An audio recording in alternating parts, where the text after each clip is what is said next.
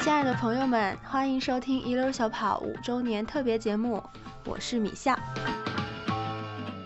二零一七年到二零二二年，从二十二岁到二十七岁，我和我的两位高中同学仍然在一起经营公众号和电台。感谢互联网，让我们的友谊继续，并且让更多友谊发生。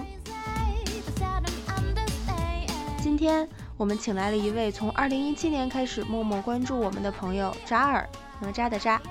同为一九九五年出生的我们四个人，一起聊了聊虽然时间短暂却印记深刻的初入职场的这一两年。两年前，我出于对自己能力的不确定，选择了爸妈希望我接的 offer。我当时想，不热爱工作也挺好的吧。就是因为凭借我对我的了解，我就发现我不是一个能用爱发电的人。现在。我还是希望自己能喜欢工作，但是后来我发现，就是你无论如何没有办法去避开你对他这个意义的思考，并且不那么讨厌我的笨蛋领导了。两年前，把萨辞掉大厂的实习，决定找一份不加班的工作。后来就找一些呃不那么累的，因为我觉得加班真的非常累。也很痛苦，我们也很看好他的工作，一辈子也不会挣什么大钱，但是活得能稍微舒心点儿，因为大家都挣不了什么大钱，所以也不会互相欺负。但两年后，事情完全不是这样。工作中经常会出现那种黑洞时刻，你就好像把那些就是特别烦心的工作全都吸过来了，这个就是就让我觉得当初想法有些天真了，嗯。两年前，曾工作三年的何苦重新回到校园。他回忆求职经历时，最看重的是通勤，就是会在脑海里面思考一下这个路线，然后可能有的时候还没开始面试，我就已经不想去了，就是会有这种情况。读了两年书，他要聊的话题仍然是通勤。我为什么如此之幸福和有罪恶感呢？是因为我确实因为有暑假而不用在自己不想出门的时候非得出门。对前情感兴趣的话，可以收听小跑电台第十八期和第三十六期。现在，让我们回到此刻，欢迎新朋友加入职场系列的第三期谈话吧。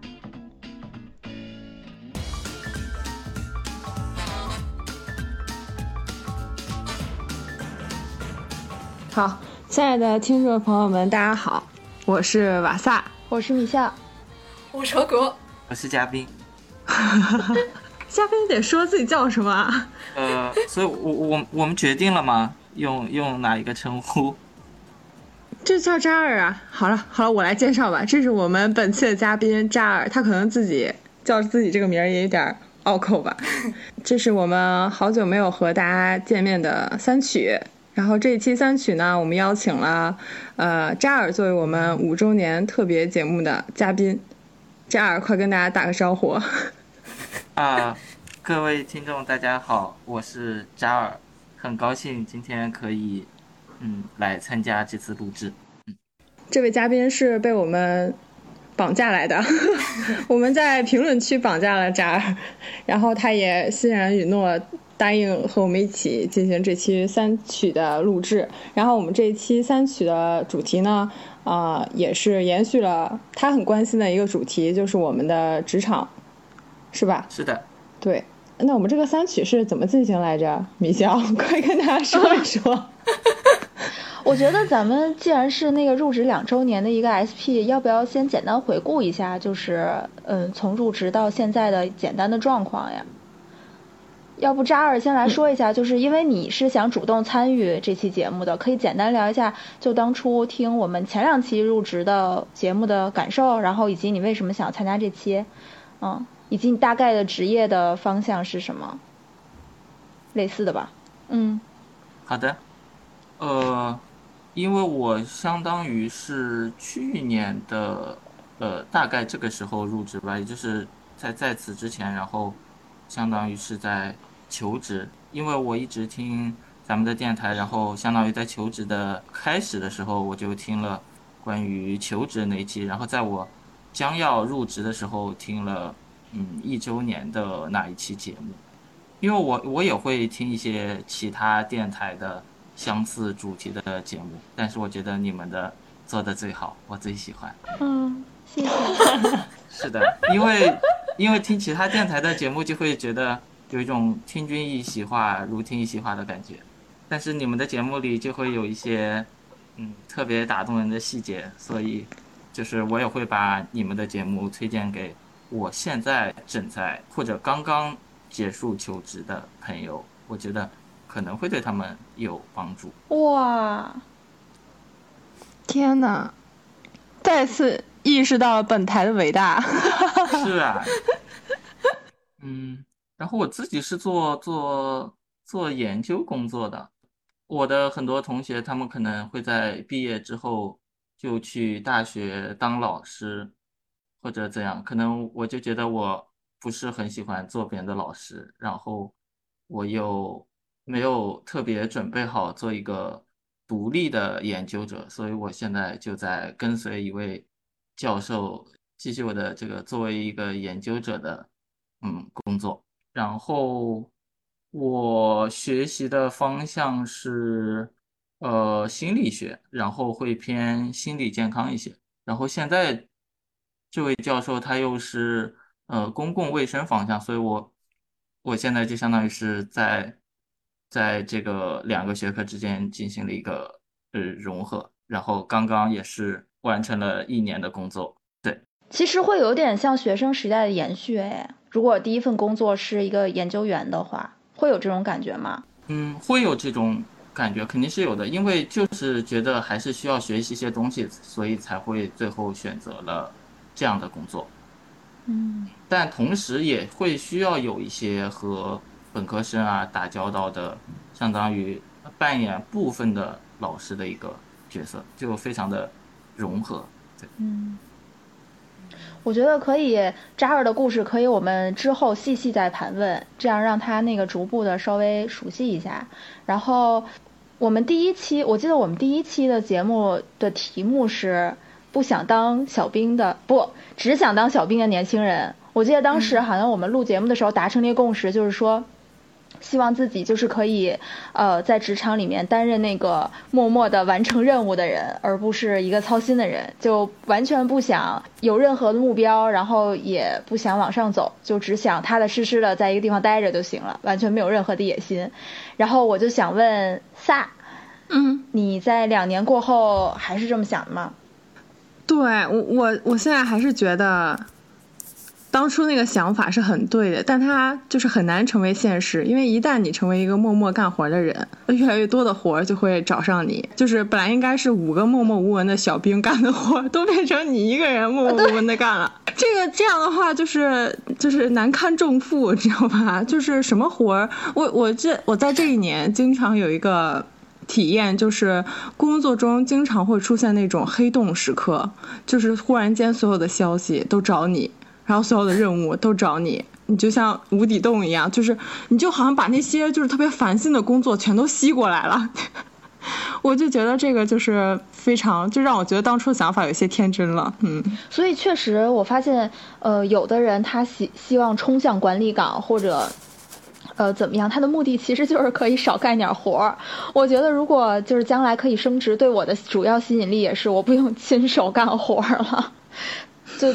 对，现在有这样一个小的那个想法上的改变，嗯，但是，嗯，我发现就是，虽然说，嗯，想法有一点点改变吧，但是在这两年干下来之后，其实也会经历一些除了干活以外的工作内容，就比如说沟通啊，或者也是去管理别人，比如说我的实习生或者我的后辈，但是我发现就体验下来，还是觉得自己踏实干活的感觉最好。就不管是写一篇稿子，或者剪辑一个视频，或者就是哪怕是呃完成一个表格，我都还是觉得就是完成任务的感觉是最好的，而不是和人打交道。嗯嗯，那夏要不要先说一下你的，就是简单的说你的工作状态，以及你今天想分享的事情？哎，我我前两天不是我们就是。自从这儿提出了这个主题之后，我就翻回去听了咱们前两期的电台，嗯然后我就感觉第二期好丧啊，对，第二期很听起来就像啊，就感觉就是那个那个工作好像一天都干不下去了。然后就我最近在听的时候，我就觉得仿佛是哭着录的，怎么会那么丧啊？然后就是很很沉闷。虽然我觉得我现在想想，我觉得我现在工作状况和当时。没有什么两样，甚至就是比刚当时可能是太专注在那一件工作上了，然后现在呢，就是有十件工作都丢给你，反而没有那么专注在那件事情上。以后呢，心就变得宽了许多。就比方说我，呃，第二期的时候，呃，非常苦恼那个项目，因为就是它给我带来了很大困扰。然后，但其实这个项目前两天，嗯，我们在做一次盘点大会的时候，我我有一个很高级的、很高级的、很高层的领导。就直接说，你觉得这个东西它会赚钱吗？然后我说，我觉得赚不了钱。然后他说，那就别做了。我当时我竟一下也慌了，你知道吗？他当他跟我说别做了的时候，我心里的第一反应是别呀。就是虽然我过去非常想摆脱这个工作，但是他跟我说别做的时候，我又觉得这件事情不能这么算了，因为他怎么说，竟还有一丝感情，但是他好像也没有那么。就是压抑我了，因为，呃，我当时当时很害怕一个场景，就是，呃，有哪个领导，然后拿这个项目过来问我，为什么这个东西拖了这么久，你都没有做完，为什么就是在你手上放了这么久？然后结果上次那个盘点大会的时候讲到这个项目，我就很坦然，我就说，就是没有人问我为什么他拖了那么久，因为好多人都替我说话，说因为他要求太高了，然后因为这个，呃。就是太认真负责了，然后我还都我我都还没有说什么。其实我想好的正当理由是因为我没时间呀，我都在干别的活儿。我就心里我也坦然了，我就觉得这活儿干不干得完，好像跟我也没有那么大关系。就是换一个人来，他也是干不完，所以我就原谅自己了。然后我就觉得这个部分呢，对我来说，对我的折磨就少了很多。但是现在想想。这个折磨没有了，但是有更大的折磨取取代了这个部分，那就是当很多工作都要找你这一个人的时候，就是会觉得，嗯，有一点儿，好像就是我在这个境地里不是我的错，但是如果你要让我解决这么多问题，我又会觉得很难过，因为我没有办法一下子解决那么多问题，我觉得它有一些不合理的地方，嗯，造成了我现在的这个处境。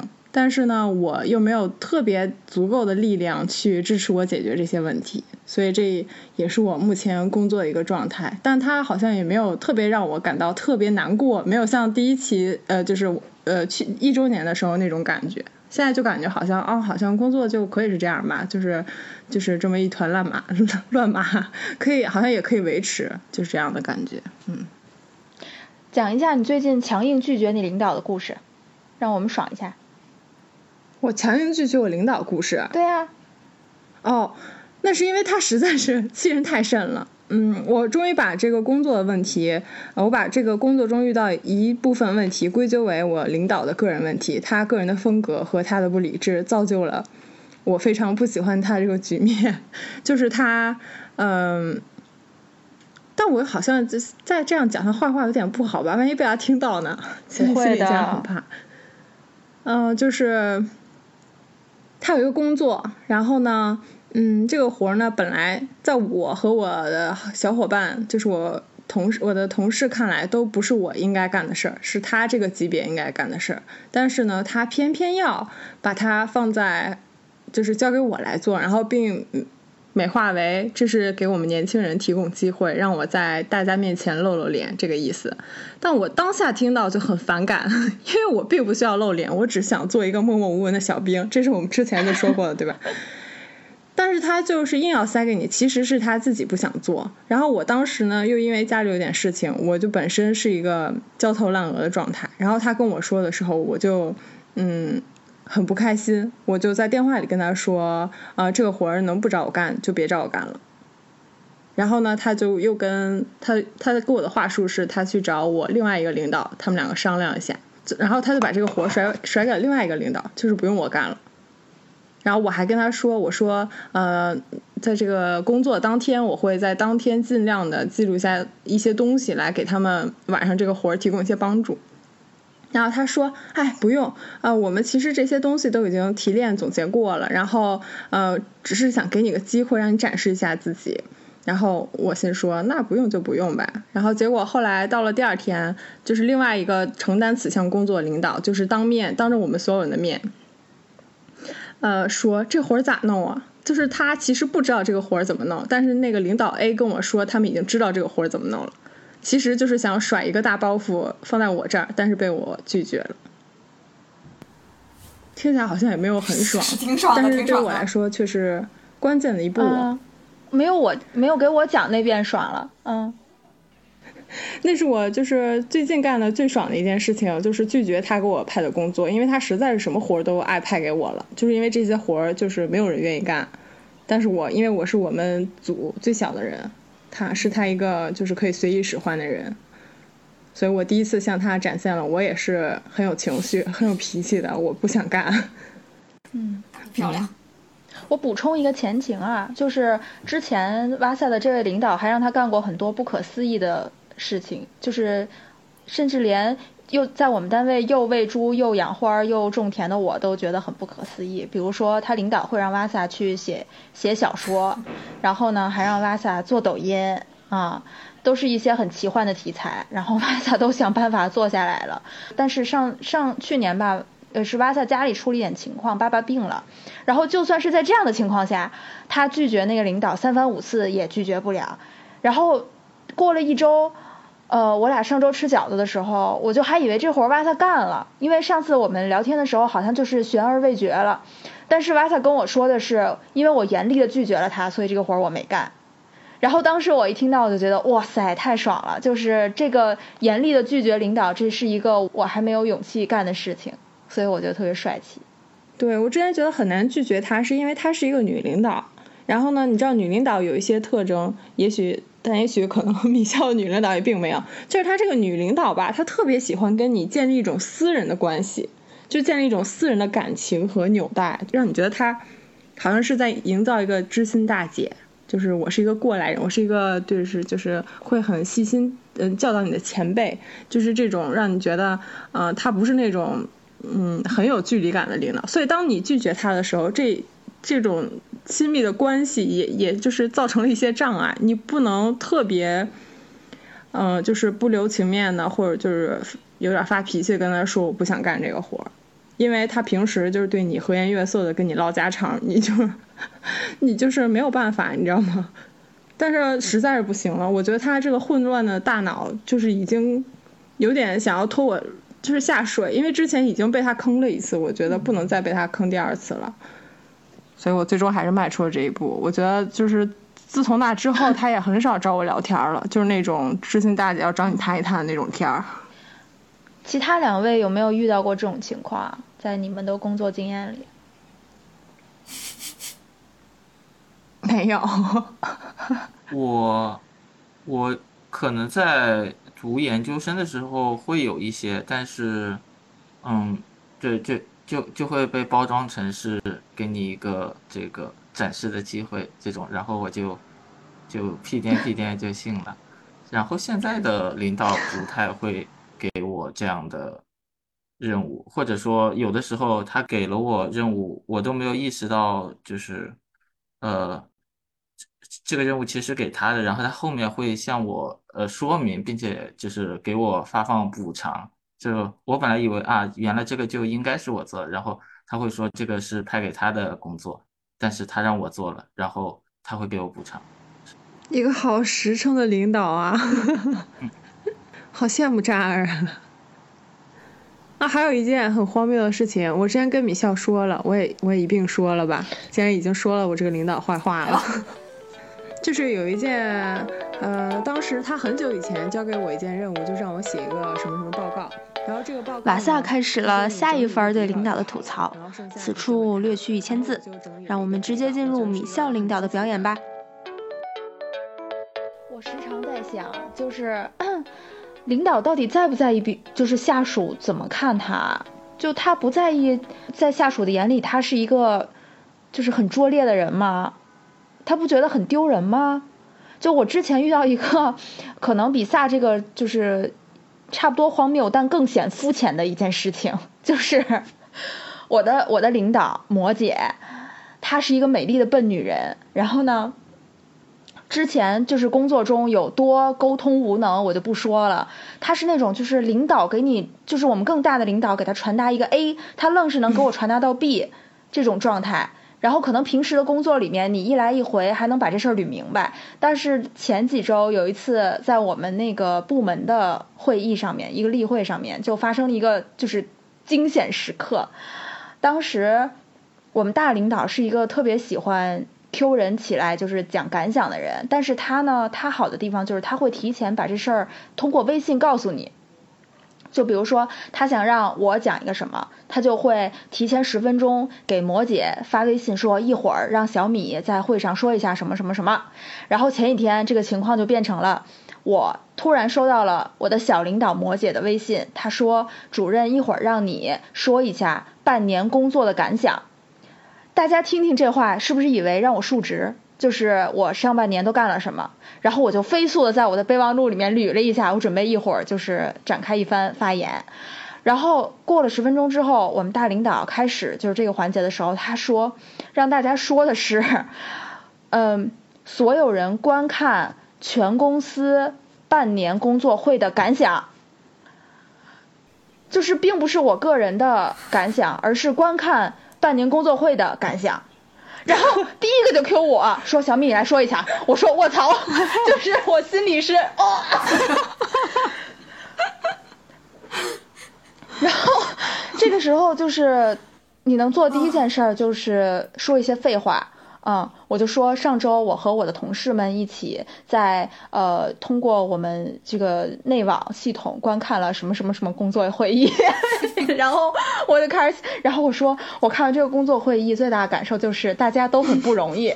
然后这个时候我声音有点小，领导就说你说什么？你大点声。我说我觉得大家都挺不容易的，然后就开始乐，就是反正。说了一些废话吧，把这环节给撑过去了。然后我下来之后，我真的恨死我小领导了。我说这个人到底在在说什么呀？就是这种东西你都传达错。就是如果我是他的话，我肯定会很愧疚的。就是我让人家孩子出这种丑，而且是因为我的愚笨。但是他好像丝毫没有这样觉得。啊，他可能已经愚笨到不知道那是出自于他的愚笨了。他可能以为他传达对了。嗯。这太可怕了！我觉得就是我本来是对领导这个性别这个事情是没有一点偏见的，但是自从我跟了这个领导以后，我就觉得女领导太可怕了。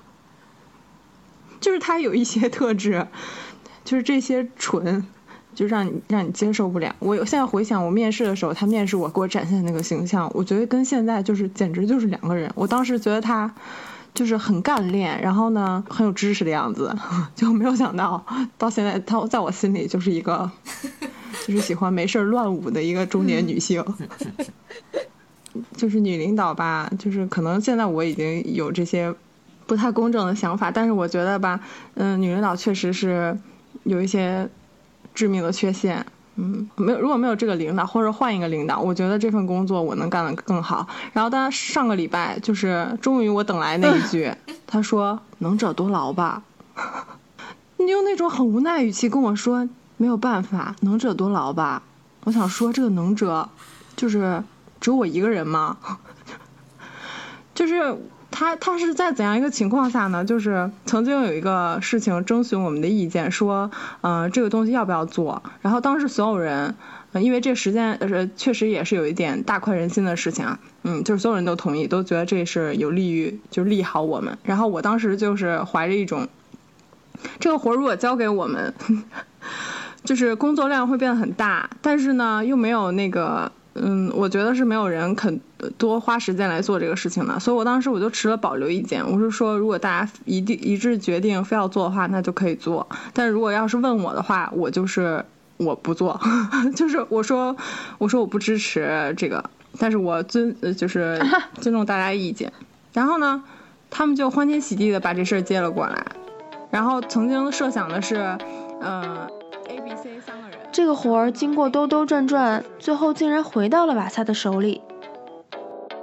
就是我一个当初唯一反对这件事情的人，最终承担了这件事情的所有的工作，然后大家都因此得到解放，所有的活儿就是变成我一个人做。然后这个他，我觉得他心里也知道他给我太多不应该我干的活儿了，但是呢没有办法，最后这个活儿还是得我干，所以才会跟我说没有办法，能者多劳吧。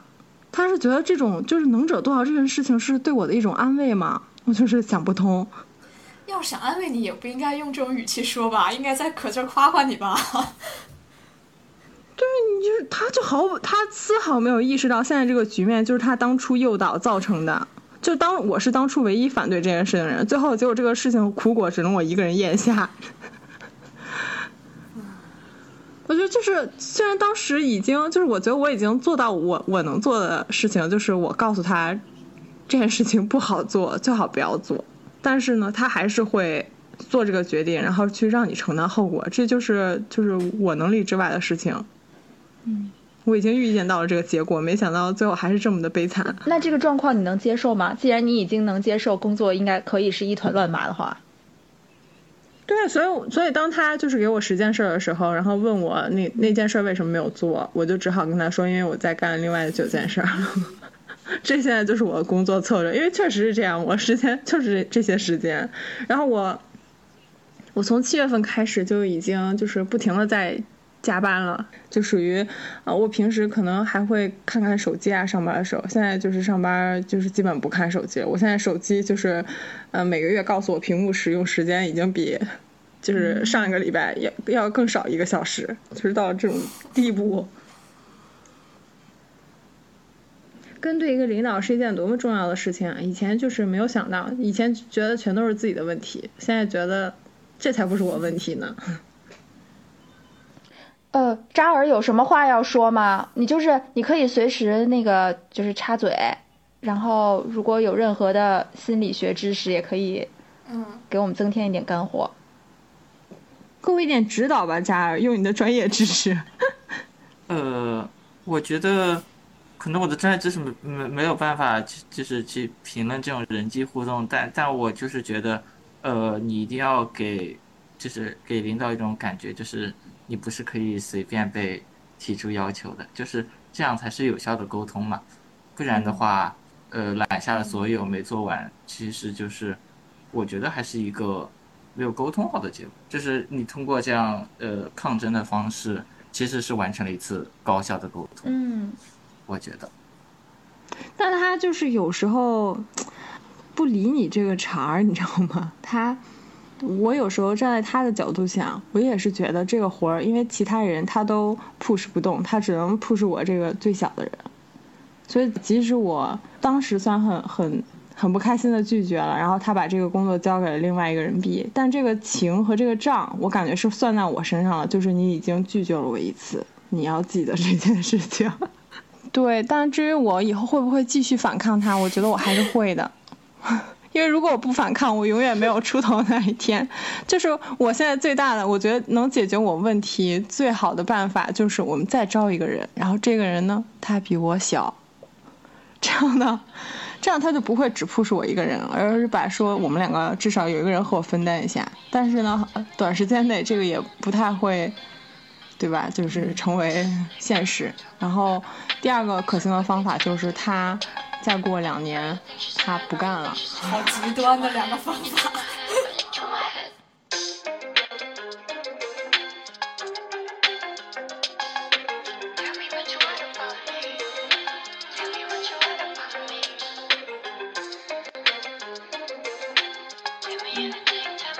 然后这一首歌是。呃，李永芝的。然后，如果看韩综的朋友们应该会看那个老罗他新的那个综艺，嗯，就是那个名字叫什么来着？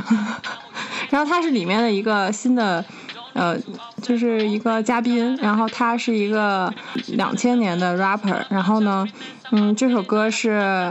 我听到的他所有的歌里面，我觉得最好听的一首。然后因为他是两个女生唱的嘛，然后所以我就觉得更浪漫了一点儿。嗯，虽然我可能理解的不对啊，但是给我的感觉是，呃，两个女生一起去一个什么地方的这样一个故事，但是呢，是有一种呃相互之间互相扶持的那种感觉，大家听一下，感受一下吧，嗯。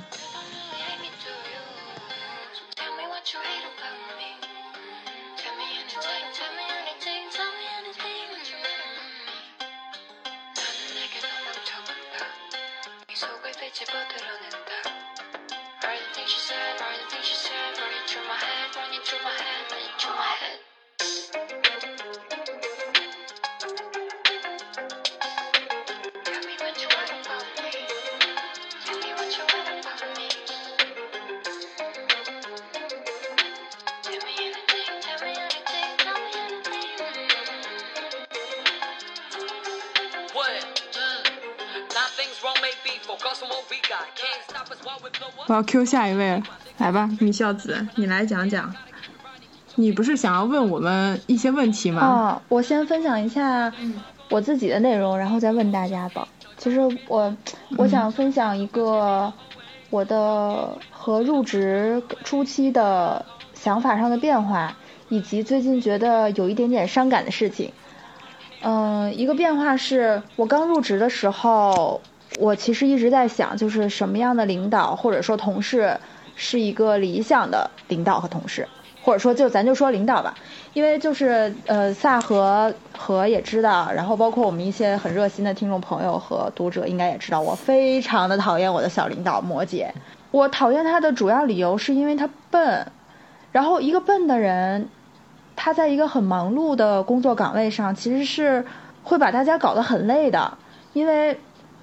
当这个人就是脑子也不是很清楚，同时他还不懂业务，只是因为各种复杂的呃人事关系上的调动，他来了这个不属于他的岗位的时候，就是这事儿特别难受，就是他给我带来了很多的困扰，甚至让我觉得就是为什么说我读了这么多年书，然后最后沦落到了这样一个人手里，我有的时候早上醒来一睁眼，我就会给何苦发消息说我要杀了他，就当时真的是让我困扰到这个程度。我觉得有了它，我的工作量是翻倍的，因为以前上学的时候，其实就是自己管好自己就好了嘛。但是你并不知道工作，你有百分之九十的时间可能都是和人在沟通，然后和人沟通的这个效率，它可能就决定了你这个事儿完成的有多快，就真的是成事在人。然后，呃，我当时特别讨厌他，我觉得他什么都不懂，然后就是脑子还不清楚，嗯。嗯，我与此同时，我特别喜欢我们隔壁组的领导，就是隔壁组的领导我都挺喜欢的，甭管是哪个组。然后其中我最喜欢的一个隔壁组的领导就是基德姐姐，呃，这个姐姐呢，她就是一个很聪明的人，就是和魔姐完全相反，而且她懂业务，就所有和设计和她对接的工作都会非常高效的完成，所以我当时就是很喜欢她，而且很讨厌我自己的领导。但是最近发生的一系列事情，就是让我重新想这个问题。就是基德姐姐虽然很聪明，然后人也很好，但是她有，她出现了一个毛病，就是我绝对不能接受，她的分寸感很弱。呃，倒不是说她呃就是和你过于的亲密啊什么的，她会在一些事情上呃就是犯错误，比如说我们是密心制，但是她会。在吃饭的时候，你们俩一起吃食堂的时候，问你方便说一下你的现在能到手有多少钱吗？就是按理说，在密心制的环境下，这个问题就不应该问，你问这个问题的人就错了，对不对？但是就跟瓦萨刚刚说的一样，就是当他的领导之前就很喜欢跟他唠家常啊什么的时候，其实你在一个很细微的一个很具体的对话的环境中，你很难会跟他说。对着这个你很喜欢的人说，就是呃，你你你不能这么问，我不能回答你，我不方便回答，就是这这事儿我们不能聊。然后我的应对方法是我肯定也不能告诉他我挣多少，我就跟他说了一个假数。嗯，然后就是他还有一些其他的问题啊，比如说他他作为一个呃小组的领导，他是不忍心去把他的活儿派给他手下的跟他差不多同龄的一些姐姐们。就是即使他应该这么做，但他也不这么做，因为他是一个二次元且社恐的人，所以导致他手里积压了太多的工作。那从这个角度上来说，虽然他很聪明，但他不是一个好领导，嗯，因为他在一些真的工作上的事儿他是有点摘不清的。但是从这个方面来讲，摩羯又是一个好领导了，就是虽然他不懂业务，但又而且且蠢笨，还会还会坑我，但是他从来不过问我的任何工作以外的事情。比如说我就是家里有个事儿想找他请半天假，他也说哦你可以不用走那个年假手续，你就直接去吧。然后他就是从来不过问任何的事情，呃，以及说他会很明确的把某一摊儿事儿交给我，这样我就可以知道我的管理权限在哪里。嗯，在这这方面来讲，他又是一个好领导了。所以就是最近我就觉得，呃，好像之前的那种想法有一点改变。就可能我们不能要求我们的领导既聪明又懂业务，还会沟通，同时是一个有趣的人。但是如果真的要我选的话，我觉得还是公事公办比较好。我愿意选摩羯，就是这样。我竟然对会说出这样的话。哎，那我有点好奇啊，会是会不会是因为会不会是因为摩羯自知她的水平不如你，所以呢把这个工作全权交给你来做？但是基德呢？基德反过来，他是一个跟你业务水平差不多的人，他可能知道他的手底下的人水平是不如他的，所以他不好把活派下去。我要为摩羯说两句话了，我认为不是的，就他之前他是一个职能口的人，然后我们现在是一个业务口，他之前在职能口的时候有一套非常严谨的工作的伦理和方法，就是我一件事儿只和一个人对接，然后这样的话，我作为管理者我不会乱，我只我只对。这一个和我对接的人负责，以及和我就是我去汇报的那个人负责，就是他永远不会说，就比如说我和小黄是平级，但是他也只对接我一个，除非就过了一年之后，他也很信任小黄了，他觉得这套东西他捋顺了，他才会说同时对接我们两个人，否则小黄刚来的时候，即使我和小黄是平级，他也是直接对接我的，他甚至比如说我们要改一篇稿子。然后他和小黄就是肩并肩坐着，而我是一个远程的状态，他也不会说直接把大领导的意见传达给小黄，他会传达给我，让我再发微信给小黄，就是他觉得这样，这样他是顺的，就他有一套很严谨的自己的工作流程，有的时候你会觉得这很麻烦，但是有的时候不得不说这是一个，就是作为管理者而言，就是如果我是他，我可能也会觉得这样是对的，嗯。那基德呢？基德他是就是都喜欢自己干是吗？他不好意思给别人干。对，一方面是费劲，但是另一方面来讲，就是因为他老不给底下人干，底下人就会越来越废，导致他越来越累。所以，所有在收听我们节目的这些二次元的社恐的同学，大家要注意了。当他当大家某一天随着年岁的增长，也成为了一名呃，从小兵晋升为了一个。班长，大家千万不要因为社恐且不好意思麻烦别人，就是不去当这个领导，就自己承担过多。因为那个姐姐性格上其实有这一方面，她特别社恐。嗯。哦，讲到这里，我突然就是又有一个技巧分享给大家。哎，我是不是应该分享过了呀？就好像是是我应该是分享过撒娇那个对吗？啊，你分享过。哦，我我现在有一个就是比那个撒娇更好用的，那就是傻笑。就是，比如说我要把我手上一个活儿，因为这个活儿吧，按理说不应该我做，但给我了，但我也可以让他，就要求别人去做这个活。然后呢，我就会告诉，就去跟那个人说说这个东西有什么要求，然后他需要你做什么什么。然后当这个人跟我抱怨的时候，我就会是吗？我就开始傻笑。这是我的一个武器，就是这是我表达我对你的附和以及呃，但是我也无能为力的一个回答，所以你就是顺着他的那个场景的意思，然后就跟他傻笑一声，就是很假的那种笑，你知道吗？就是我有时候也很难相信我自己居然就是对这样一个很多资资历很深的同事就这样笑了出来，然后就走了。我就说是啊是啊，就这样，我就走，然后就。让他们自己看着办了。这个有需要几分演技，这有点难了。但不需要，就是很拙劣的笑，大家就都 都懂。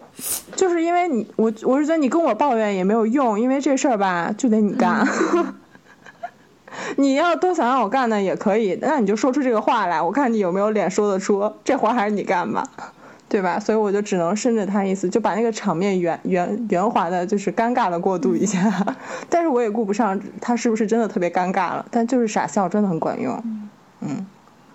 哦，我我想想到这个姐姐啊，这个姐姐就是我傻，我经常对她傻笑的这个姐姐。这个姐姐她其实也四十多岁了，然后呢是我们这边资历非常老，然后呢非常有经验的一个呃编辑。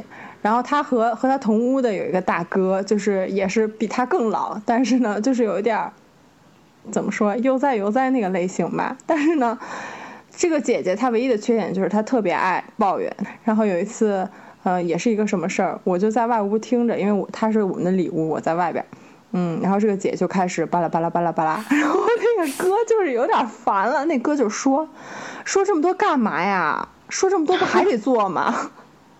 然后那姐就，因为那姐就是不是那哥平时那大哥平时就是一个就是挺憨厚的，然后老是那个乐乐呵呵的那样一个大哥，然后他就是很照顾我们这些妹妹啊，这小妹妹、小同事啊什么的，他就是不太会服人的面子。但是那天他就直接说，说这么多干嘛呀？不还得做吗？然后那个姐愣了一下，说 这倒是。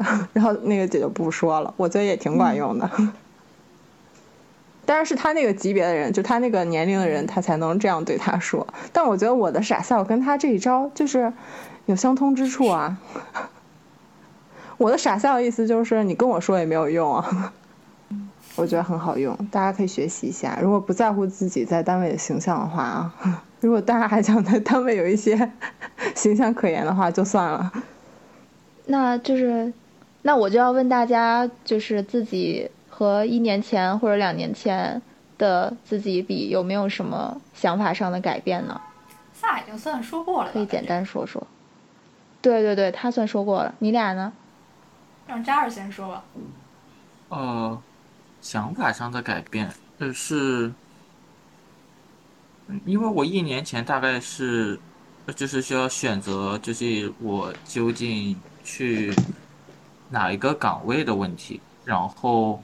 可能我也是，就是我当时问了我已经工作的朋友一个问题，我就是问他们，究竟是好领导比较重要，还是好的岗位，或者说灵活性更高的岗位比较重要，或者说就是从功利上来说，能够给你更大助力的岗位比较重要。对，因为我面临的就是就是这样的选择，然后但是感觉他们也没有说出个所以然来，因为他们他们的全身心都投入在了加班当中。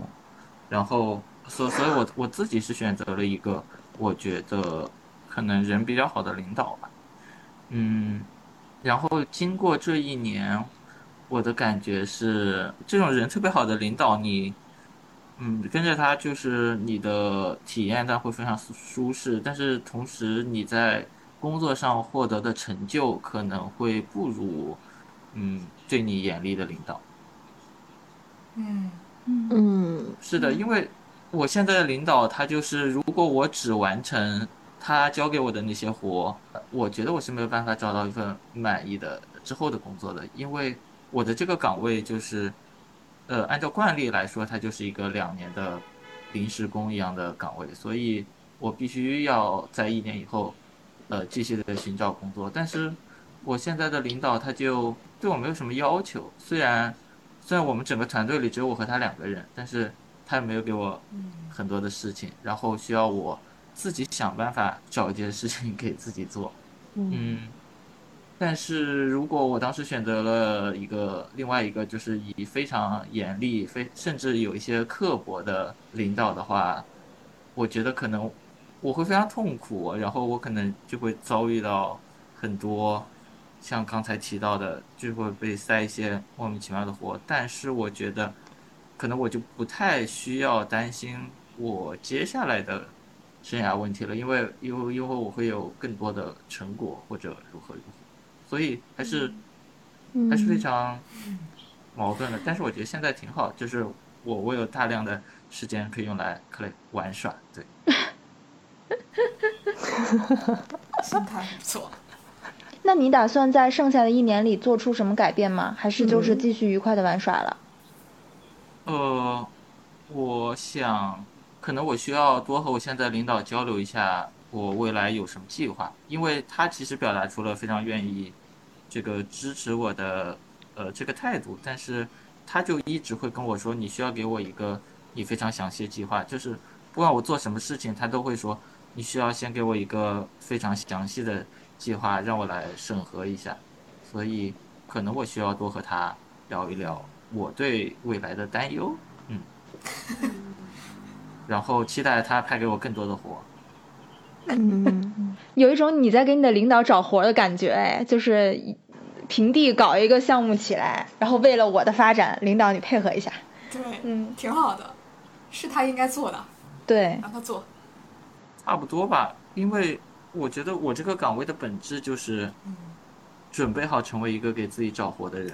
嗯，嗯，好清晰啊！我天呐，竟然有点羡慕了。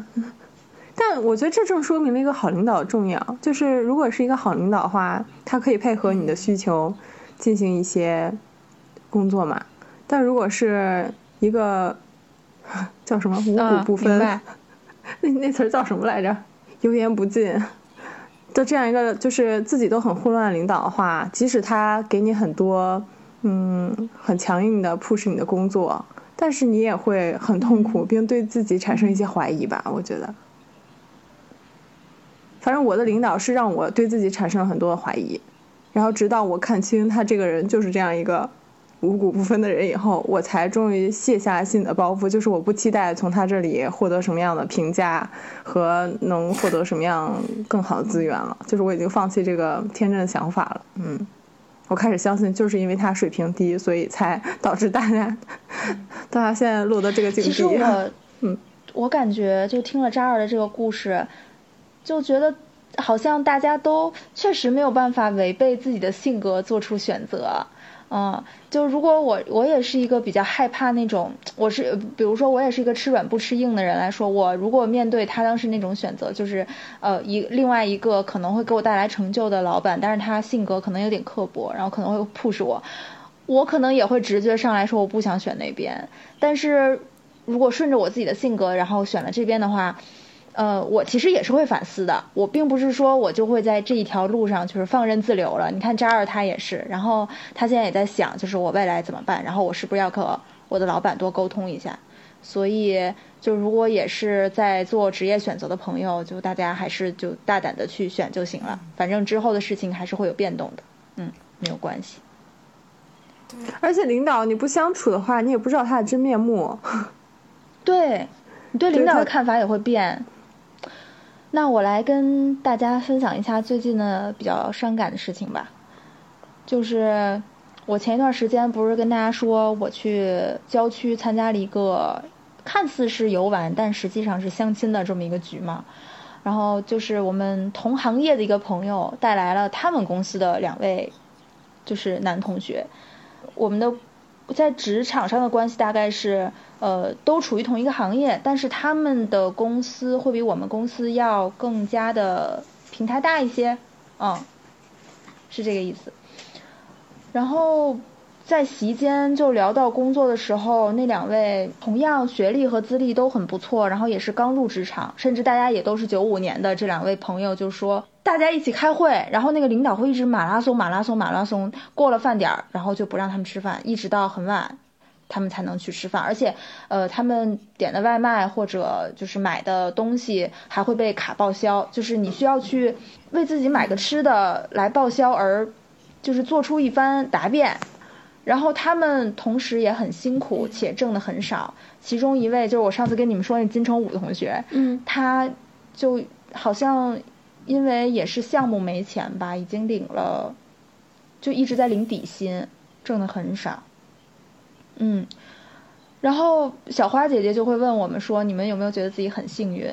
就虽然你们忙，但是就是你们有多忙，你们就能得到多少钱，并且呃环境也很好，就是领导不会去刻意的为难你，会呃会让你吃饭，对。然后就是嗯，这事儿就让我觉得挺难受的，因为首先嗯大家可能都是资质和学历差不多的年轻人，但是你。你因为非常偶然的选择，你就会落到极其不同的境遇里面，而且甚至就是对方也是呃行业内很不错的高校的研究生毕业，但是他现在是只能拿底薪且吃不饱饭的状态，就这事儿就让人很唏嘘，就太偶然了，嗯，然后我就又想到像之前你们记不记得我去年跟那个东东北大哥相亲的时候，嗯，然后我当时说，我觉得就是我们两个的人生进度不太一样。就我好像已经是一个入职，然后已经呃准备好了去那个迎接下一个人生阶段的状态。当然他是当时是呃正要准备去读博，然后其实未来还是一片未知的那种状态。我记得我们第一次聊天的时候，我就会一直问他，就是你喜欢哪个城市？你喜欢你的专业吗？然后你为什么要选择这个专业？然后他好像就有点苦恼，对我的。就是这种发问方式，他说他从来都没想到过自己喜欢什么和不喜欢什么，他就是只是做选择而已。对我就是近期，嗯，这两次相亲里面的谈话，就突然让我把他俩联系到一起了吧，就觉得大家境遇确实是挺不一样的。然后，嗯，对于我可能只能和和自己状况差不多的人。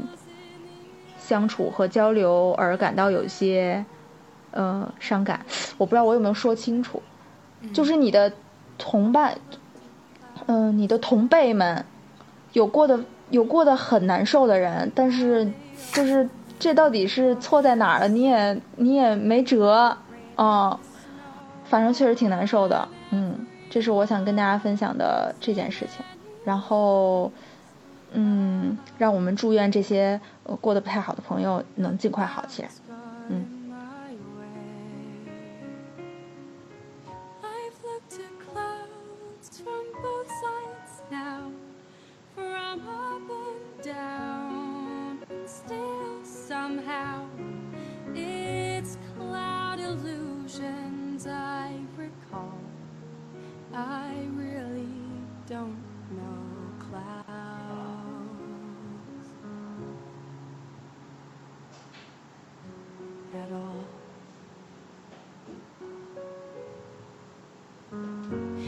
那我那我放这首歌是，就是该咋介绍呢？那个监听女孩的其中的那位监听女孩，她唱的一首歌啊，叫 Both Sides Now。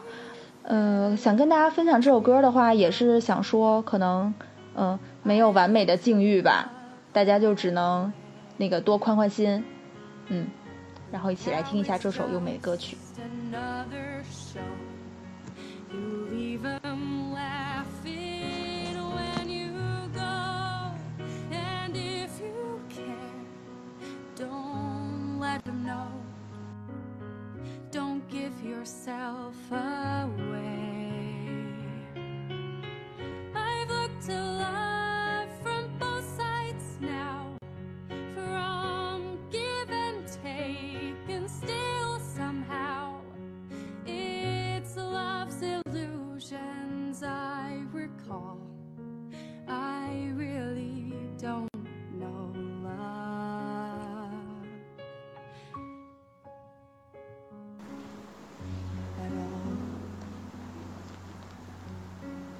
持人，主持人呢？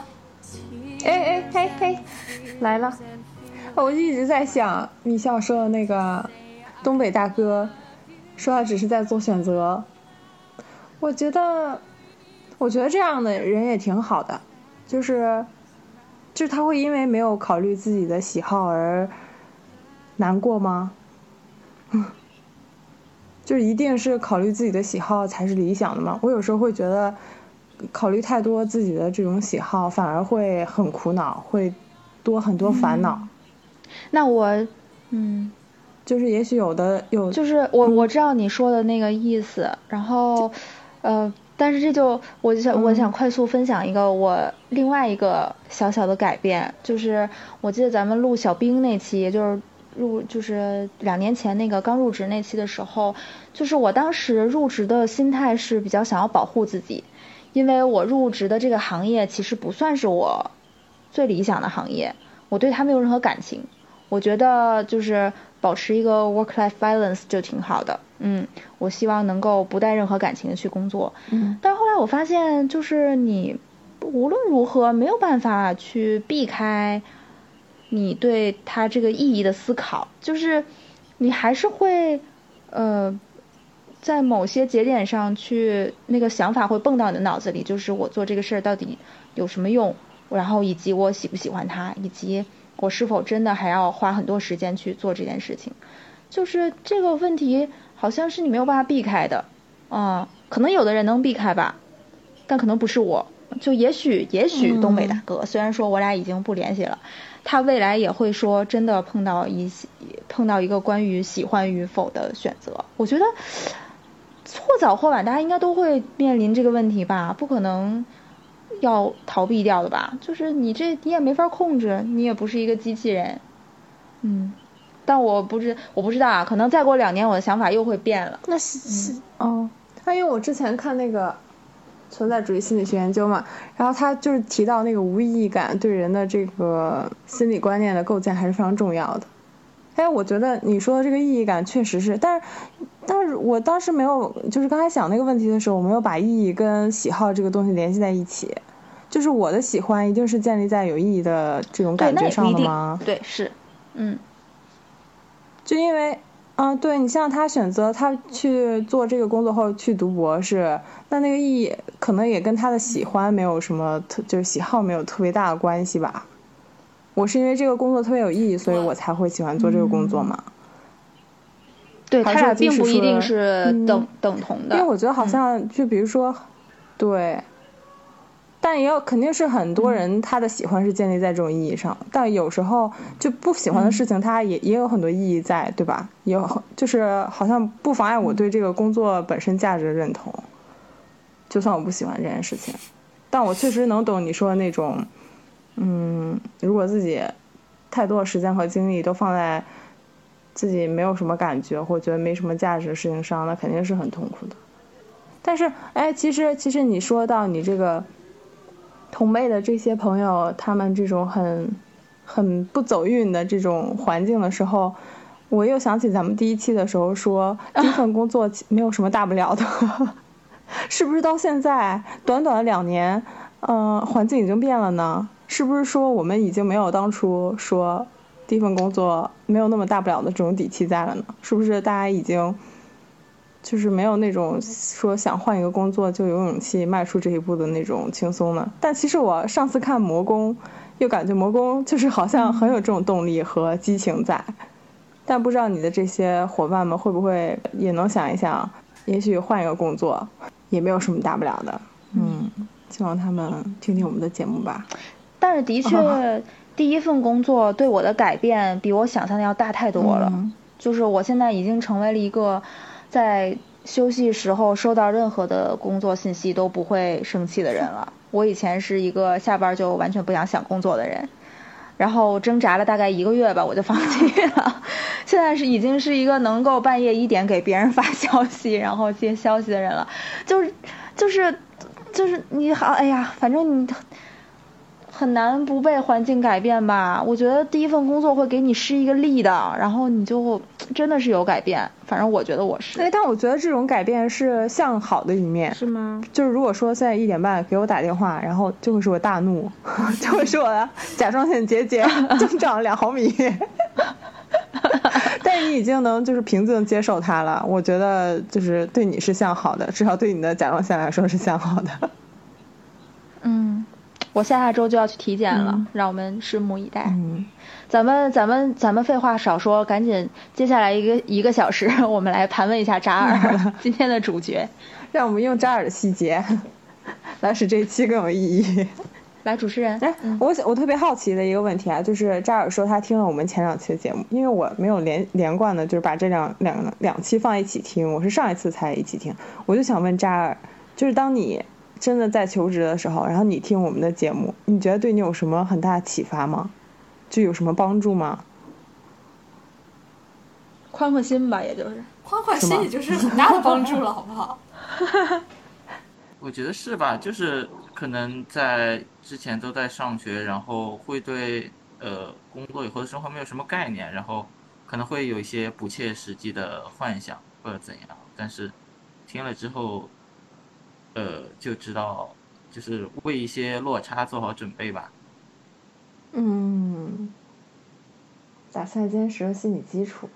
而且我觉得还有包括不光是这两期节目，还有平时节目中提到的一些要在职场里去怎么在社交上重拳出击，就这种话题我也特别喜欢，因为因为我我是一个从来没有重拳出击过别人的人，但是嗯，我听你们的节目也会觉得好像我自己重拳出击一样，有一种暗暗的很爽的感觉。那不行啊，你还是得自己重拳呀，你不能把我们当那个，对呀、那你看，我们米少同学重拳出击，他扎尔这儿就欣然应允了呀。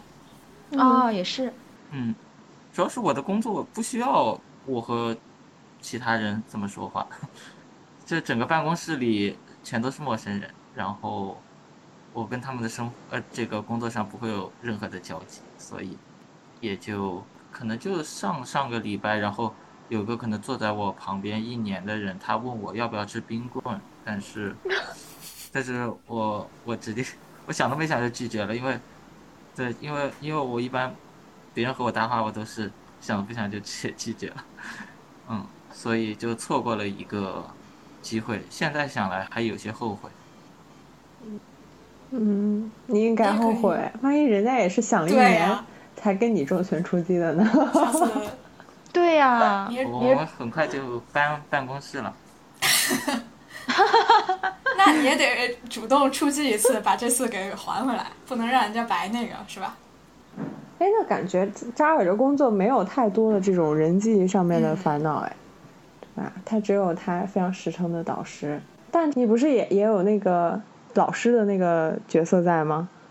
就是要跟本科生什么，是吧？呃，这个还好，其实可能在去年这个时候，也就是刚入职的时候，就是是我直接就被安排了一个我之前完全心里没有预期的一个项目。这个项目是需要和在澳门的合作者合作，就相当于是我要遥控他们在那边的很多部门一起去完成一个事情。然后我原来从来没有这种就是项目协调员的经历吧。那个时候我就第一次感受到了，原来会有人真的会有人在下班时候给你发发微信，然后发邮件问你各样的东西。对，那个时候相当于是直接呃当头泼了一盆水，然后从从那个过程中调整过来之后就没有相似的项目，我就也嗯还比较得心应手吧。然后指导学生的话，因为更多的是技术上的探讨，就是我会说，呃，我知道一个什么方法，然后你用我们的数据来应用一下这个方法，你在这个方法中有什么疑问可以问我，就是这种纯技术上的探讨，不太涉及人际关系，就让我觉得也还比较舒适。嗯，那感觉这工作确实还挺理想的，而且你你这种负面的体验都是一次性的，再也没有第二次了。呃，当然它持续了一年，是我好说歹说在，相当于我给很多就是相关的人都发了邮件，就是征询他们的意见，我们要不要这个把项目继续下去，然后经过了非常多人的论证之后，就决定还是没有继续下去，不然此时此刻我应该还需要警惕着从澳门发过来的微信吧。嗯，但张阿姨挺神的，她说她是一个社恐，但是呢，她却能联系多方人士来携手遏制这个项目，干这样一一个大的工程，听起来像是。呃，不是大工程，就是一个相当于是心理干预的一个研究项目吧。呃因为其实不需要什么社交技巧，就是你只要打着科学的旗号，就就可以让很多事情变得简单。就是说，为了什么科学性啊，什么什么的，然后大家会对大家就会给出一些支持你的证据，让你不需要继续下去。我好喜欢他这句台词啊！刚刚这句科学的旗号，打着科学的旗号，我也好想说，我我也好想在人生中说一句这个台词。那我要打着民主的旗号，我会不会就被扼杀了？我天！扎尔和我们差不多大吗？是不是稍微小一点？我也是九五年的，哦，啊，那感觉我叫扎尔有些冒犯了，我还以为他是一个 弟弟。啊，不会啊，你是几月出生的呀？二月底。啊，那哎。确实还是弟弟。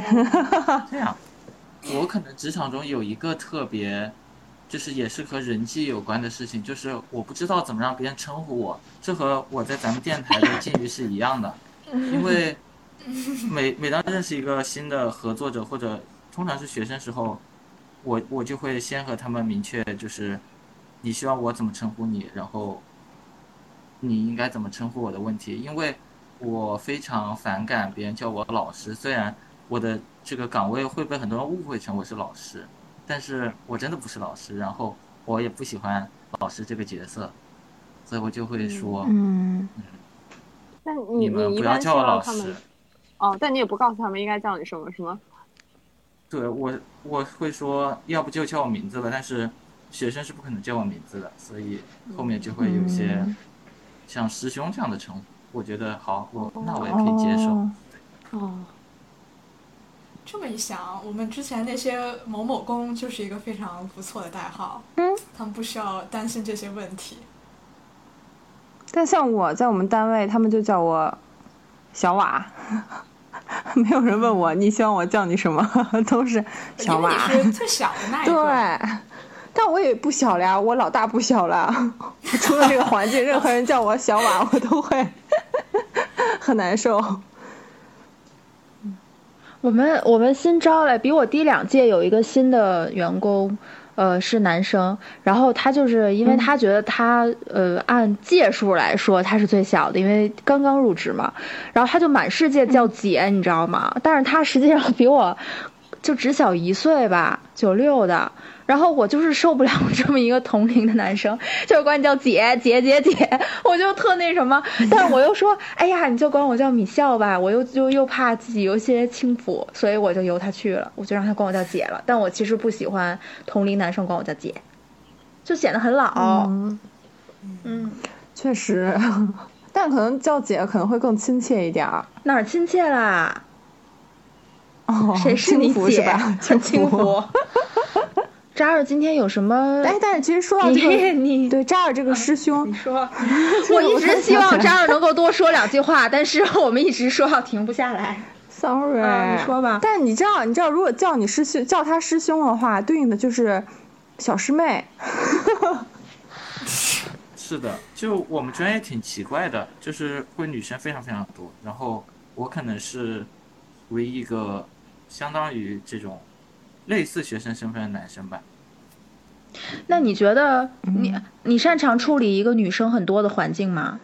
呃，我没有遇到过那种呃特别典型的，就是女生很多环境，就是因为我原来可能读研究生的时候，对我感觉到了这么一提醒，我突然觉得有一点汗毛立起来的感觉，因为我其实从来没有想过这个这个问题，可能是因为女生太多引起的，就是我原来读研究生的时候，可能一开始还好，就是我的。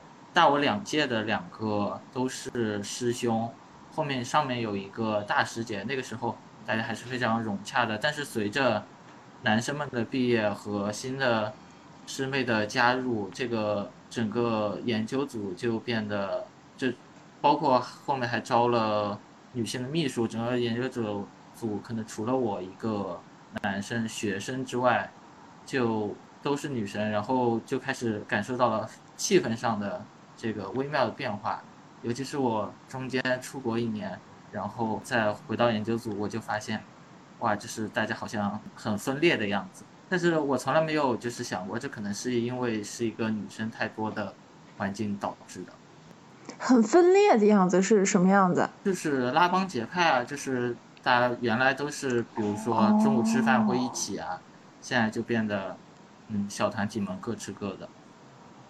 嗯，但现在的话，因为至至少过去一年里，整个就是我只需要和就直接面对面打交道，只有基本上只有我和我的导师，然后我导师也是男的，所以不会有什么问题。但是可能从九月份开始会有两个学生来吧，我我不知道会不会就是我的工作环境会发生一些微妙的变化。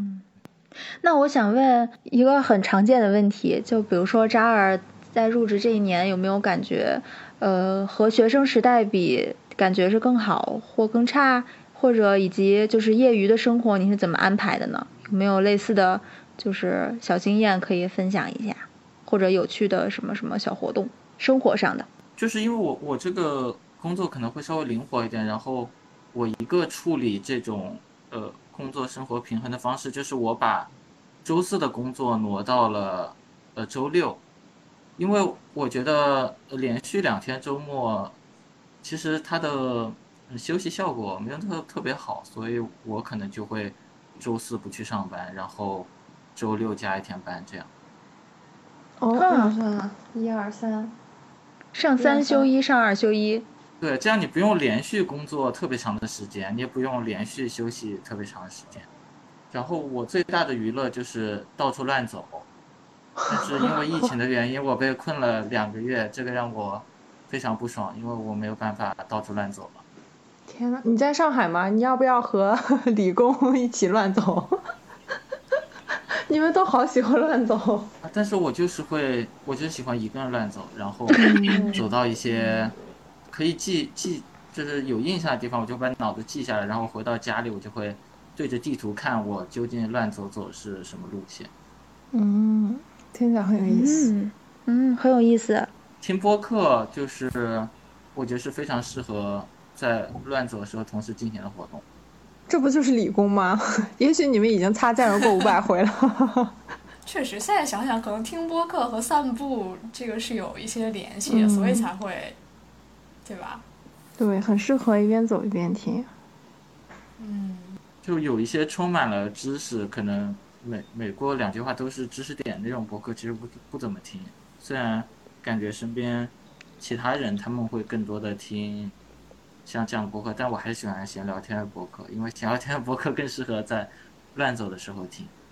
嗯，没有想到我们的声音一直回响在上海的 上海这个洋气的城市。这儿有什么问题要问我们吗？或者还有什么想分享的吗？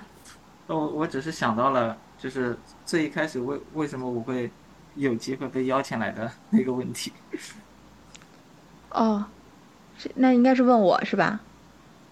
呃，就是嗯呃，可能上位嘉宾他最后问了为什么那么长时间没有更新。啊啊，嗯，你也想问问这个，是是这意思吗？其实我能想到就只有这个问题了，但是已经被人问过了。嗯哎、那你是要问我为什么我要邀请你吗？啊，不是，是哦哦哦哦，那我那我就不说了。我本来想说一段我对你的印象，好吧？啊，那你可以说呀。啊，就是我对扎尔的印象从特别久之前就开始了，因为我是一个记性很好的人，且我们的互动的听友也不算特别多。就是之前我跟萨刚入职的时候，在吃那个北门张家羊肉粉的时候，扎尔就回复了，说他也吃过，说那家羊肉粉很不错。嗯，然后、啊，他倒闭了。对他倒闭了。啊，靠我原来上学地方建的那家比你们那个可能先倒闭。哦，我就哎，扎尔扎尔的声音就是很江苏，他特别像我之前看那个，呃，抖音上我特别喜欢那个博主，以前啊，呃，他是讲那个房屋建筑，就是那个日本人怎么整花活的那个，他叫房子亮，他那个声音跟他简直就是一模一样。就是停顿的部分和就是收音收音的部分特别像，听起来很亲切。我突然想到一个问题，嗯嗯，行，就是你们听自己说话的声音和你们听播客里你们的声音，你们觉得是一样的吗？不是，不一样，不一样。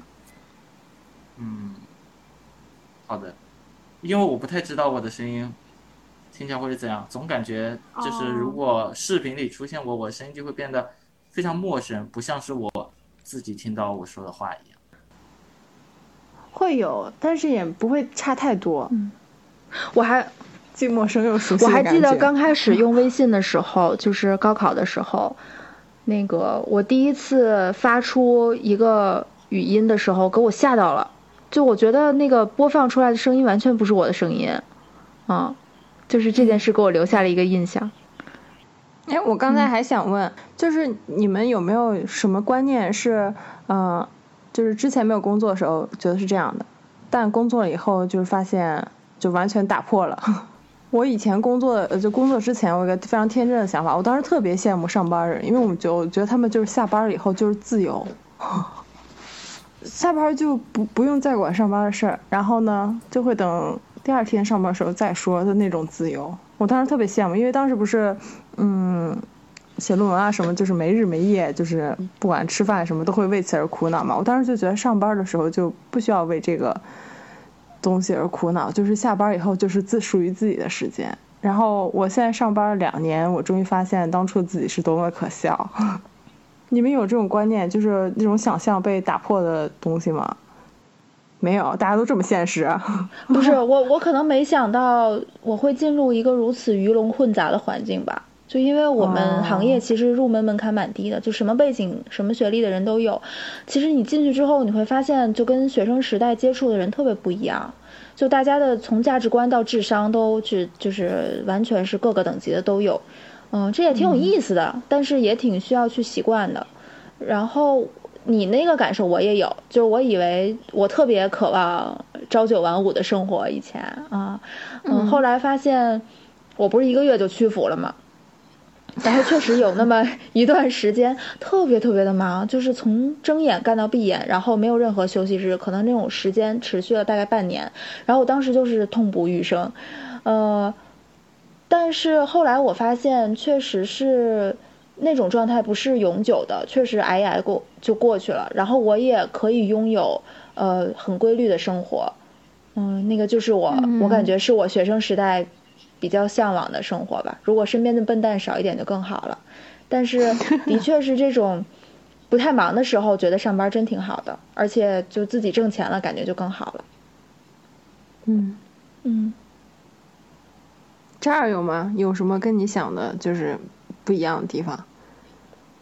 呃，我想的不一样的地方，其实因为我爸就是从小就给我灌输的观念是工作是很痛苦的事情，但是。对啊，是既痛苦又无聊的事情，但是你就是得去干它。所以，我其实从来就对对工作没有没有那么大的期待。但是，就我现在选择这个工作，我我以为就是它会让我未来的选择面更广。因为就是如果说我选择其他工作，我可能就得一直在这个学术这个东西搞到死。但是。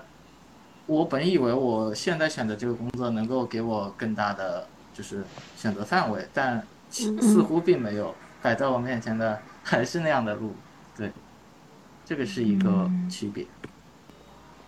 那你有就是有有认命吗？也不是认命啊，就是你意识到给你的选择还是这些的时候，你现在心态是怎么样？嗯，我觉得，哦，就像。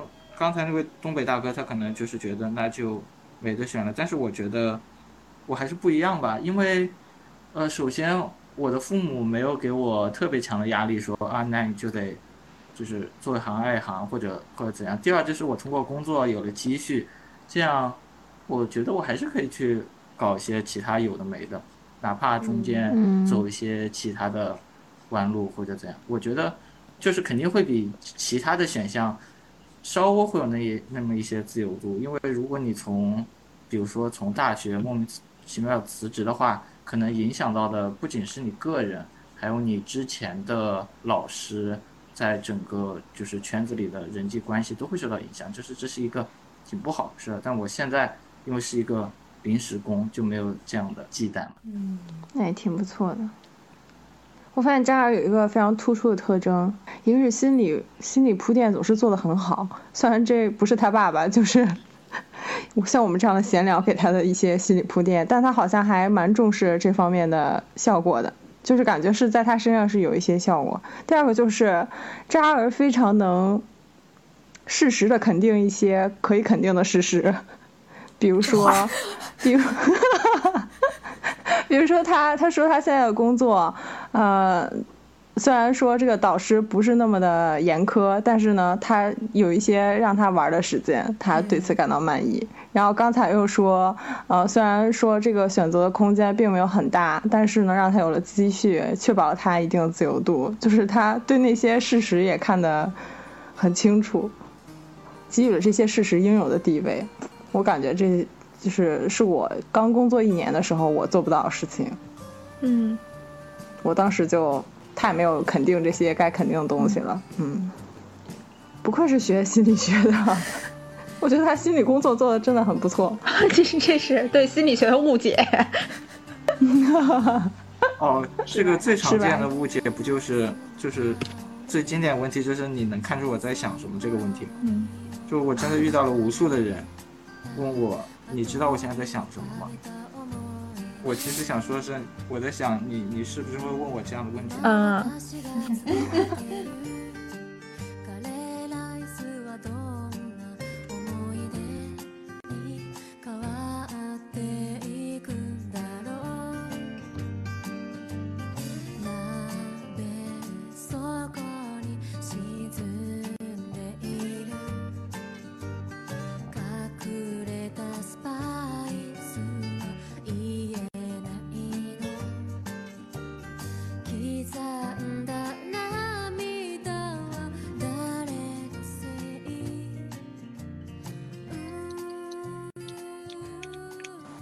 咖喱饭可能也是我在这一年里新养成的一个爱好吧。然后，嗯，有一位大学时期就认识的朋友也是在上海，然后我们一起去探访了很多好吃的咖喱饭。呃，他现在可能就是正在纠结于他的这个毕业论文，非常痛苦的撰写。然后他撰写完了之后，应该就需要是准备求职，所以我觉得点上这首歌，然后希望他能够求职顺利。祝他求职顺利。求职顺利。好幸福啊！就是一起吃咖喱饭哎。是的，就原来都没有想到，嗯，没有想到，就是因为原来也没怎么尝试过，然后来了莫名其妙就吃了很多好吃的馆子，还真正好都是咖喱饭。莫名好一个莫名其妙，好，让我们祝贺这种莫名其妙的幸福。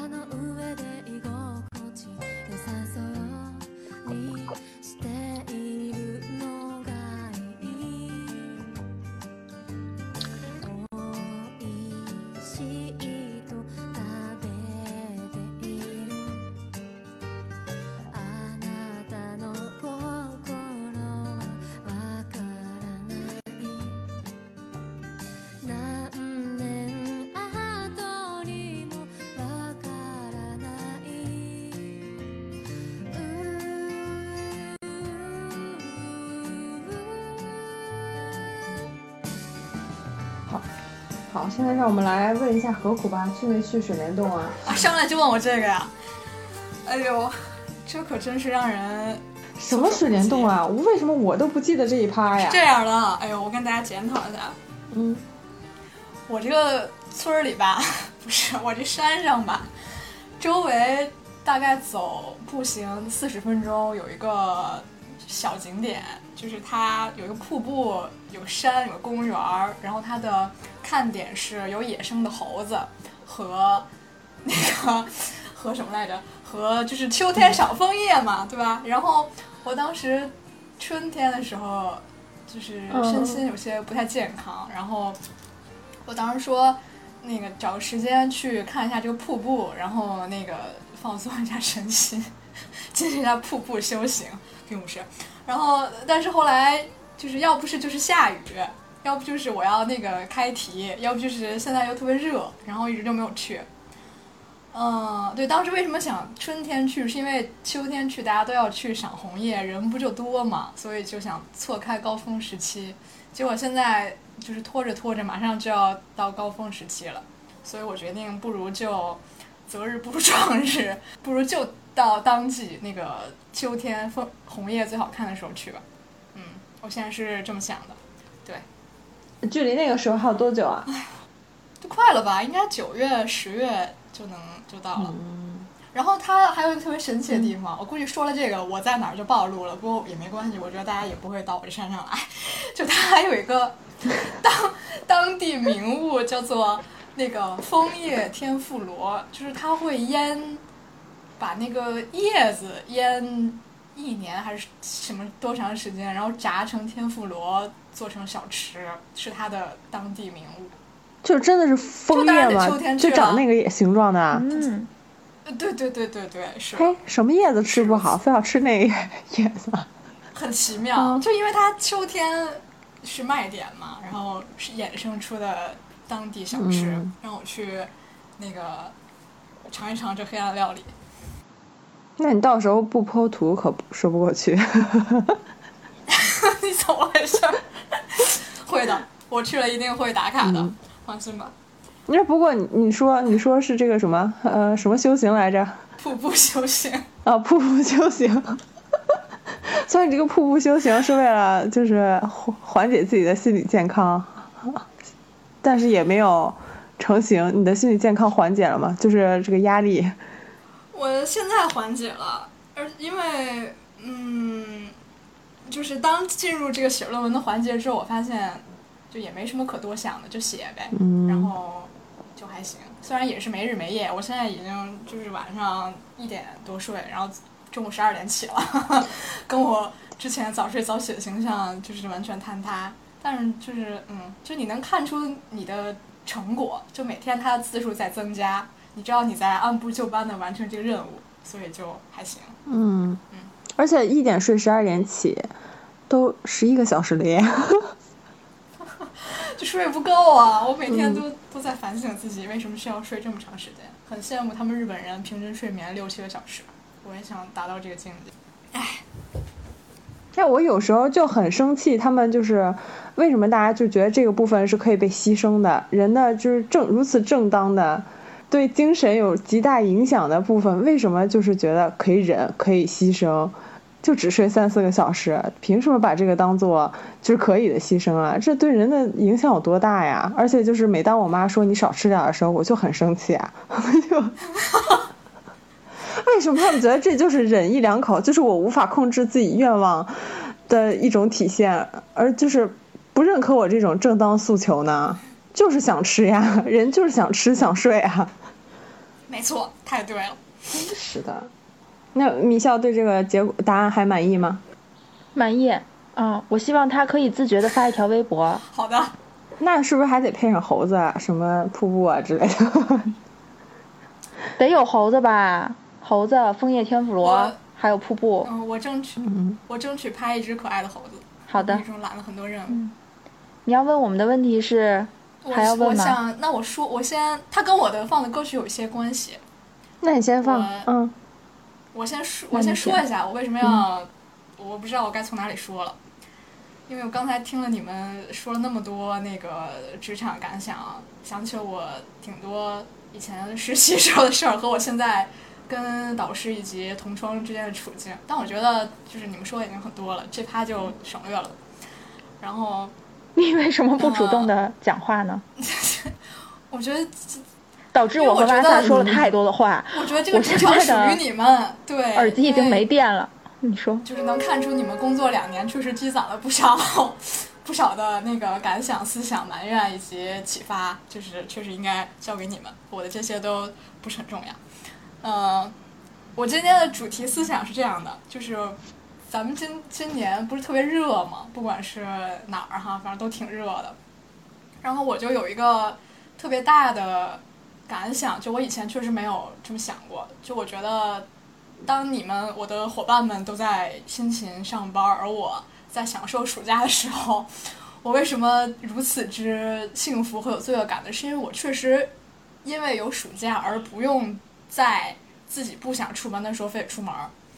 就我之前嗯在计划这个暑假的时候，因为主要是写论文嘛，我确实给自己安排了一个非常有病的那个任务，就是我想给自己安排一个通勤的时间，哪怕它只是十分钟走到我学校的研究室，因为它就会让你非常的有仪式感和呃过滤掉不必要的那个干扰，和它可以让你形成一种习惯，就每天到一个地方该干该干的事儿，然后再回到你的家里。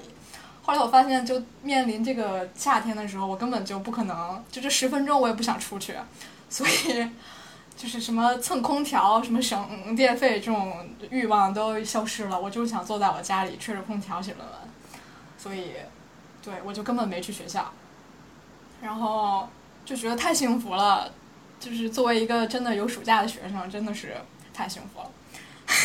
然后我就想到那个，就我以前实习的时候，我就我第一份实习是，我可能没太讲过这趴，因为它太久远了，而且我第一份实习不是在一个玩具做玩具的公司那个产品部嘛，相当于，然后就相当于那个部门有有那个产品经理。还有做那个宣传的，然后还有做设计的、包装设计的，全都在那个部门。然后我进去之后，相当于我是给他们所有人打杂的，我需要干很多稀奇古怪的事情，从报销到剪，就是把那个他设计好的产品包装图剪好，然后包包在那个盒子上，看看它是否美观和合适，然后到什么。呃，就测试一下这个玩具它的什么音质好不好，手感好不好这种事儿，然后到要把他们这个玩具的广告送到电视台去送审，呃，到后来最后最后交给我的任务就是，因为可能看我干活干的还不错，让我给他们那个官网重新设计一个结构，就是反正各种事情。但是我现在想想，觉得当时就是最痛苦的还是通勤这件事儿，因为虽然我当时是那个住学校哈。就每天先要走很长时间，然后要再坐公交车，啊，对，然后因为他我当时上班地儿在那个九仙桥，就怡林港那边儿，然后下班的时候就是那个路就是不能走，就是会堵车，然后我会每天到最后我实在受不了了，我就在那个车上把就《男人真命苦》这个系列电影，大家可以去搜搜多少部，全都看完了，全都看完了，就在我下班的路上，对。然后，而且那个夏天就不是很热啊，但是有下很多场雨，北京，而且下特别大。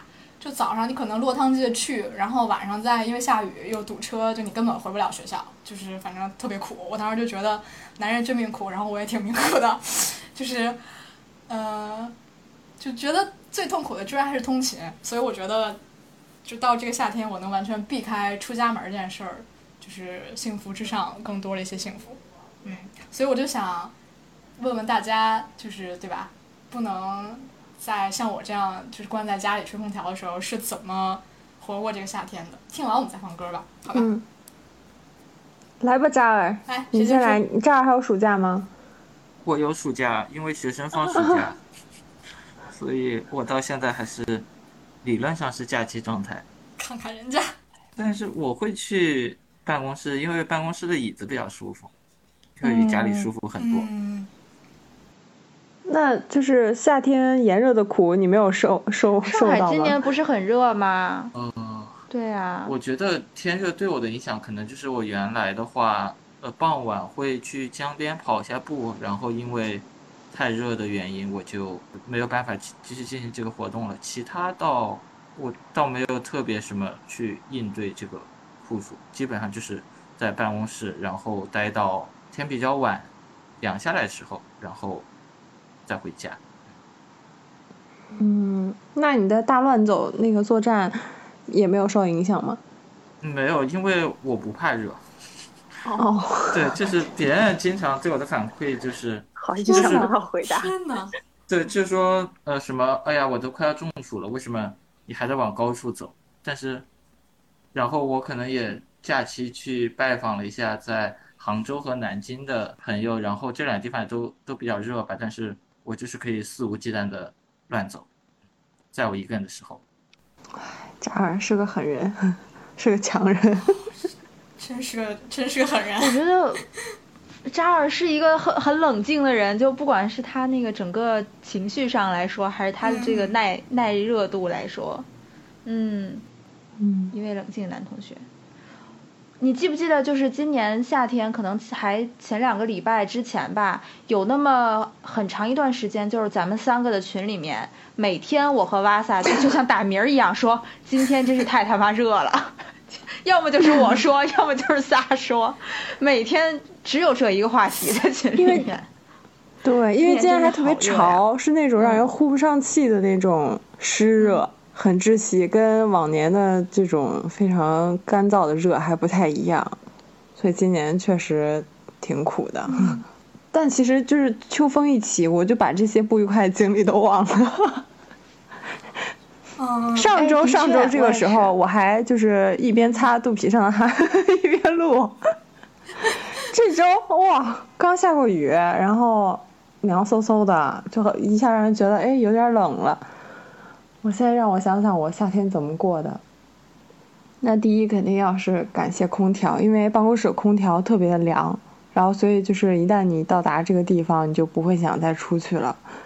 嗯，对。然后第二是冷饮，我几乎天天都喝，就是每天都喝。然后我特别难过那一天，嗯，就是我忘了是因为什么事情难过。然后正好我屋里那个同事他也不在，然后呢，我一个人点了两份清补凉，都吃光了。就是让我心情大宣泄，然后也不会，就是感觉好像那种非常难受的感觉已经得到补偿了。嗯，而其实我我觉得我喝凉的，一个是就是热嘛，但其实坐在办公室里不是很热的，但是就是会让人很精神，嗯，不会比较困倦。然后我觉得今年还有一个比较重要一点就是，今年我就是操心的事儿太多了，导致呢我这个通勤变得非常复杂。嗯，然后我起得特别早，回来的呢又比较晚，所以我避开了那个特别热的出行的时间。哦，嗯，想必对我今年就是熬过这个苦夏也有很大的帮助。嗯，米笑呢？我的话也是感谢冷饮吧，就是自从我有了新的同事小黄，小黄就是每天都要喝冷饮，然后他就拉着我，但是我呢，因为我怕那个生理期疼，我给自己的份额就是每每周只能喝一杯，但是当最热那两周来临的时候，实在是太痛苦了，然后所有的有很每天会有那么一点点精力要花在这周最热的天是哪一天，我就只好把我的冷饮留在那一天。于是其他的时候，当小黄在喝冷饮的时候，我还在喝热美式。但我觉得，就是这这会让最热的那一天喝冷饮变得格外快乐，然后并且期盼它的时候也很快乐。嗯同时，我还拥有了健康的身体。创造了一些期待值。反正不知道怎么回事儿，这个苦夏就熬过来了。还有一个很搞笑的事情，就是因为这个通勤的事情，我爸我妈还吵了一架。就有一天我不是特别热，有一天我在床上醒来我就中暑了嘛，就是在自己的 卧室，对对对因为嗯没有开空调，没有开窗户。然后我当时就是很难受，我就回家了。回家跟我爸妈说这个情况，我爸就开始在那儿感叹：“哎呀，我真的是体会了一辈子这个通勤的苦。不管怎么着，你反正你每天早上一起来，你就得拍拍屁股去上班。”啊，然后就开始把矛头指向了我妈，说那个张老师，你这辈子你就从来没有尝过我这种苦，因为我妈是大学老师嘛。说你这点你就真的是你就烧高香吧你，然后然后他们俩就开始吵架了。总之就是这样一个故事，特别好笑啊、我妈就开始指责我爸，你每天上班你就管你上班就行了，我还得管家里啊，什么什么不拉不拉的。对，然后我在那边生病和无助。我觉得夏的那个刚刚有一句话特别适合做今天的说法，就是现在这个秋天的凉风一起，我就觉得之前的痛苦都过去了。是嗯，感觉工作上很多的事情也是同样的感觉。我真的有的时候痛苦到想要辞职，但是那段时间熬过去之后，我就又能了。嗯，嗯，你又醒也不知道是。好是坏。哎，所以我现在就发现他是不是这样一个问题呢？就是能忍则忍，不忍就换。就是好像对工作评价变成了我还行，我还能忍。好像是哦。嗯对，是这样的。不，嗯，嗯，哎，没事儿。我刚才想说那个，我觉得萨刚刚说，听萨刚刚说那个秋风一起啊，我就觉得咱们这四季分明的国家，真是不错。就是不管之前不管冬天再多冷，不管夏天多热，反正总有熬过去的那一刻。然后秋风一起，真的就是特别幸福。我今天也就第一次没开空调，现在这个时间就已经可以舒适的度过。嗯，确实换季秋天对，秋天真的好快乐呀！我甚至在想，就不是有那些国家就是只有夏天和冬天，然后没有春天和秋天吗？我想那是一件好恐怖的事情。秋天是多么的多么的棒啊！我就在想有没有国家就是秋天会特别长一点儿，后来发现应该应该没有，就是只有咱们这种季风性气候的国家才有这种比较分明的四季吧？是不是啊？跟这有关吗？关我忘了。有关 有关。我们才是真正的风夏之国，哼，开什么玩笑？好的，那我介绍一下我今天要放的歌哈。嗯，我有点儿那个累了，说实话，我都有点困了，是？吧？快点儿吧说着。说着都不想说了。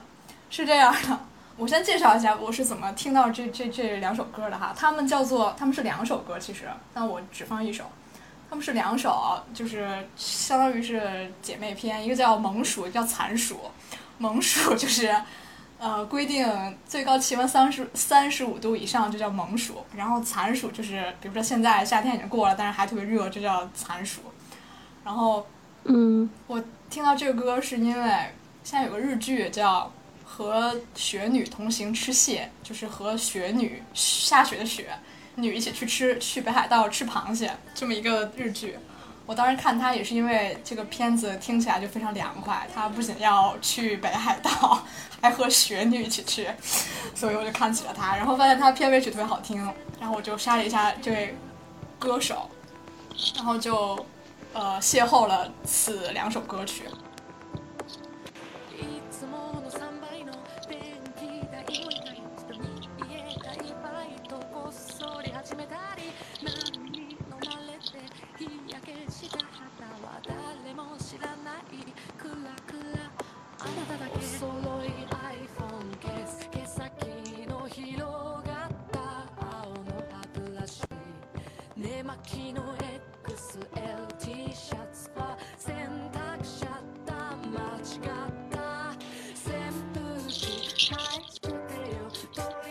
它是一首就是讲一个非常病娇的故事，嗯，是我们这位女主角被男朋友抛弃了，是男朋友，反正被恋人抛弃了吧，然后她就那个一直想让这个恋人回到他身边，然后这个恋人有个什么设定呢？就是这个恋人把他的电风扇拿走了，所以。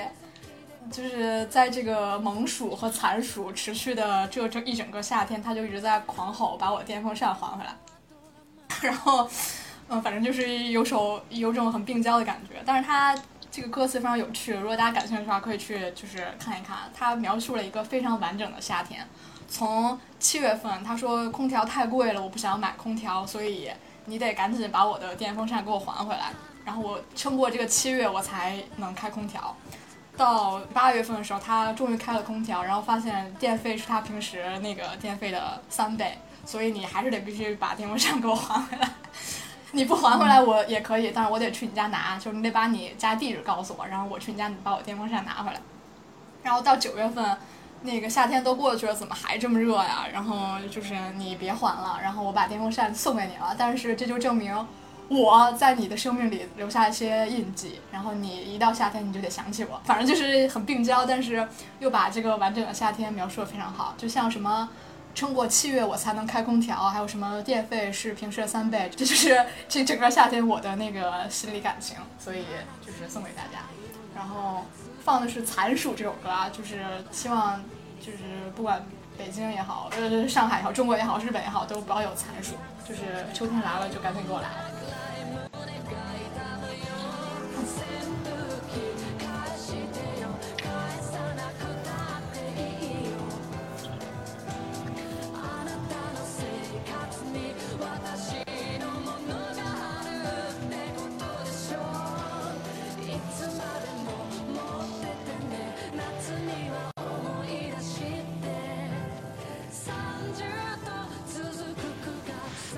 好，我们这一期三曲已经进行了两个小时零二十一分钟，史上最长的一次累了，真的，赶紧赶紧、嗯赶紧结束吧。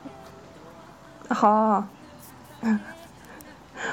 那最后我们还是要非常谢谢扎尔愿意来参加我们这次特别长的节目，花费了周末的宝贵的 两个多小时。辛苦辛苦。嗯，对，对我们对于你的诘问，嗯、很难给你一个很明确的答案，但是我们会努力多更新的。谢谢。嗯嗯，再次谢谢扎尔。你们还有什么？你还有什么想要跟我们说的吗？啊，因为我我其实不知道这个是五周年特别节目，原来已经五周年了呀，就祝咱们电台越办越好吧，谢谢，谢谢，嗯，谢谢，谢谢，嗯，那我们本期三曲就到这里结束啦，希望大家都能好好的珍惜和享受这个短暂的秋天，嗯，拜拜，拜拜，拜拜，嗯，拜拜，拜拜。